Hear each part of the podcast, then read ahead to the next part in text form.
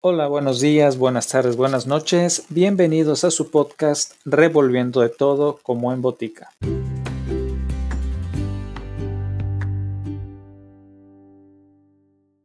Continuamos con el siguiente cuento de Edgar Allan Poe titulado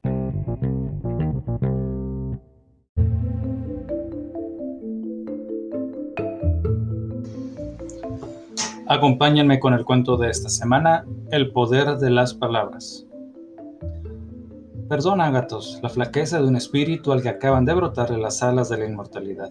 Nada has dicho, hoy no es mío que requiera ser perdonado. Ni siquiera aquí el conocimiento es cosa de intuición. En cuanto a la sabiduría, pide sin reserva a los ángeles que te sea concedida. Pero imaginé que en esta existencia todo me sería dado a conocer al mismo tiempo y que alcanzaría así la felicidad por conocerlo todo. Ah, la felicidad no está en el conocimiento, sino en su adquisición. La beatitud eterna consiste en saber más y más, pero saberlo todo sería la maldición de un demonio. El Altísimo, ¿no lo sabe todo? Eso, puesto que Él es muy bienaventurado, debe ser aún la única cosa desconocida hasta para Él. Sin embargo, puesto que nuestro saber aumenta de hora en hora, ¿no llegará por fin a ser conocidas todas las cosas?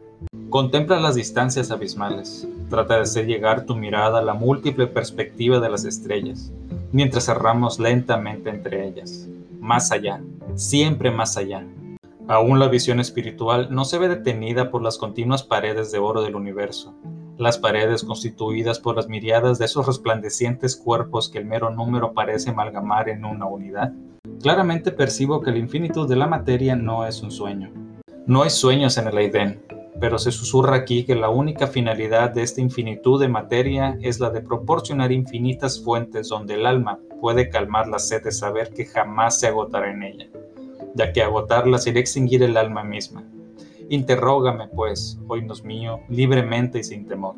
Ven, dejaremos a nuestra izquierda la intensa armonía de las Pleiades, lanzándonos más allá del trono a las estrelladas praderas allende Orión, donde en lugar de violetas, pensamientos y trinitarias, hallaremos macizos de soles triples y tricolores.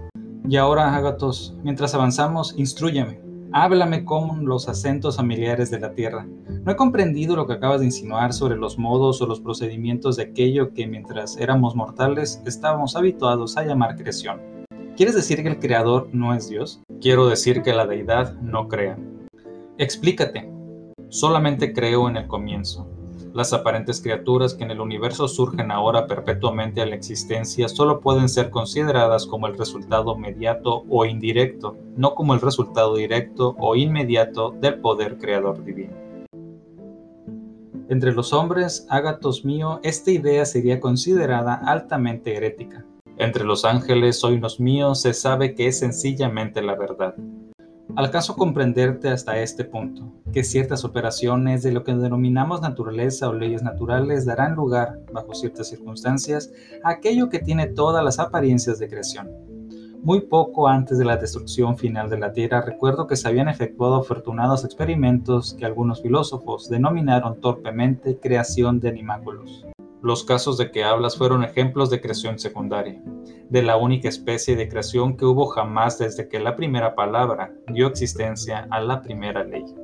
Los mundos estrellados que surgen hora a hora en los cielos, procedentes de los abismos del no ser, ¿no son ágatos la obra inmediata de la mano del rey? Permíteme oírnos que trate de llevarte paso a paso a la concepción a que aludo.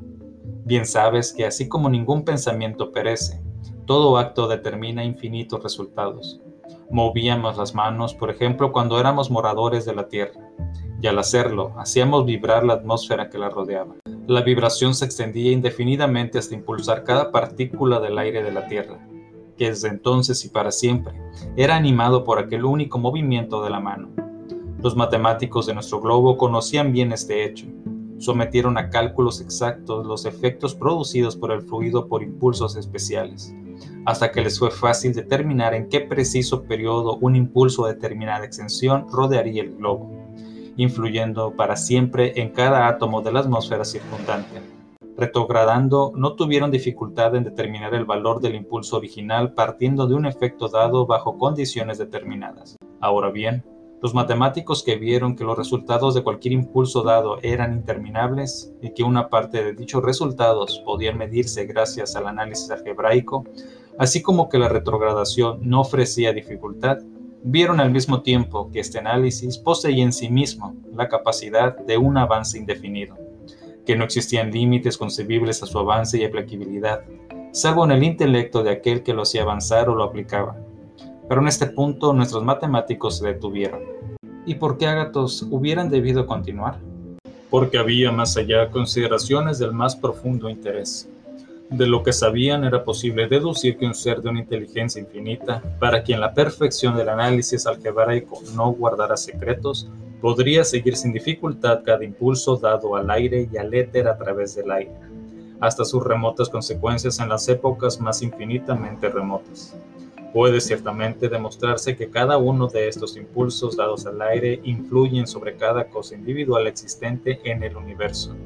Y ese ser de infinita inteligencia que hemos imaginado podría seguir las remotas ondulaciones del impulso, seguirlo hacia arriba y adelante en sus influencias sobre todas las partículas de toda la materia, hacia arriba y adelante, para siempre en sus modificaciones de las formas antiguas, o en otras palabras, en sus nuevas creaciones hasta que lo encontrara, regresando como un reflejo, después de haber chocado, pero esta vez sin influir en el trono de la divinidad.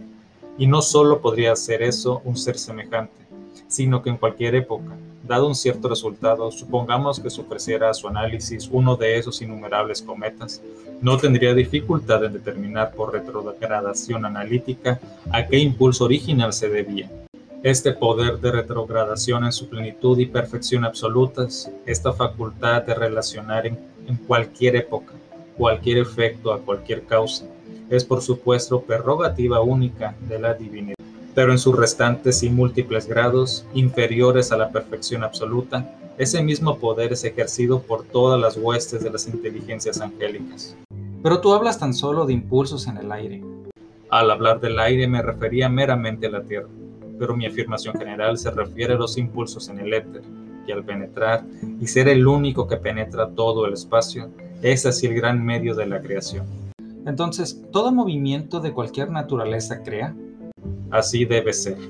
Pero una filosofía verdadera ha enseñado hace mucho que la fuente de todo movimiento es el pensamiento, y que la fuente de todo pensamiento es Dios. Te he hablado hoy, nos, como una criatura de la hermosa tierra que pereció hace poco de impulso sobre la atmósfera de esa tierra. Sí. Y mientras así hablaba, ¿no cruzó por tu mente algún pensamiento sobre el poder físico de las palabras? Cada palabra, ¿no es un impulso en el aire? Pero, ¿por qué lloras, Ágatos? ¿Y por qué? Porque tus alas se pliegan mientras nos cernimos sobre esa hermosa estrella, la más verde y sin embargo la más terrible que hemos encontrado en nuestro vuelo. Sus brillantes flores parecen un sueño de hadas, pero sus fieros volcanes semejan las pasiones de un turbulento corazón. Y así es, así es. Esta estrella tan extraña, hace tres siglos que junta las manos y arrasado los ojos a los pies de mi amada, la hice nacer con mis frases apasionadas. Sus brillantes flores son mis más queridos sueños no realizados y sus furiosos volcanes son las pasiones del más turbulento e impío corazón.